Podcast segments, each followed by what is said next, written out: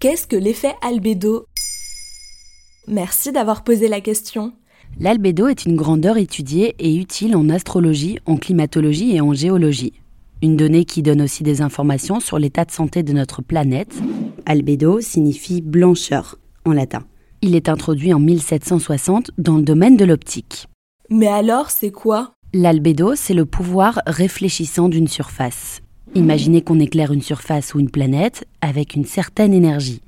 Et imaginez que cette surface renvoie une partie de cette énergie.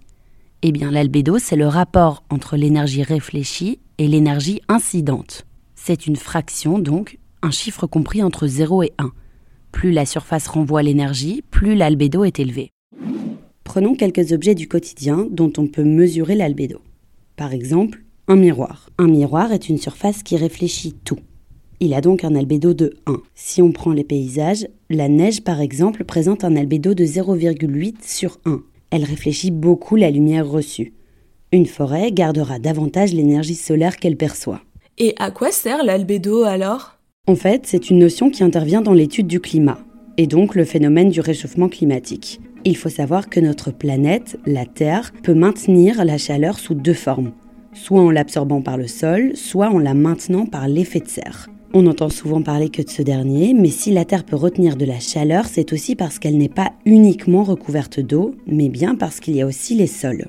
Et alors l'albédo de la Terre, c'est combien? Il est d'environ 30%, c'est-à-dire qu'un tiers de l'énergie reçue du Soleil est renvoyée par la Terre.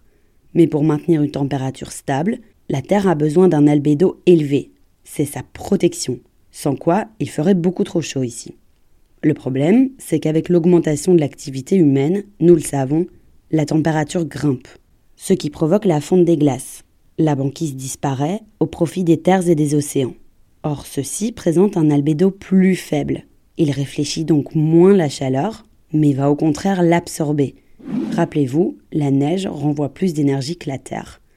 Or, en perdant cette protection, les sols procurent donc plus de chaleur encore à notre planète. Cette chaleur entraîne à son tour la fonte des glaces, et ainsi de suite, un cercle vicieux. En fait, l'albédo est un paramètre climatique majeur.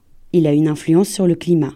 Parce que s'il est menacé, l'effet albédo participe au réchauffement climatique. Autrement dit, la Terre a besoin de cet effet naturel pour fonctionner correctement. Voilà ce qu'est l'effet albédo.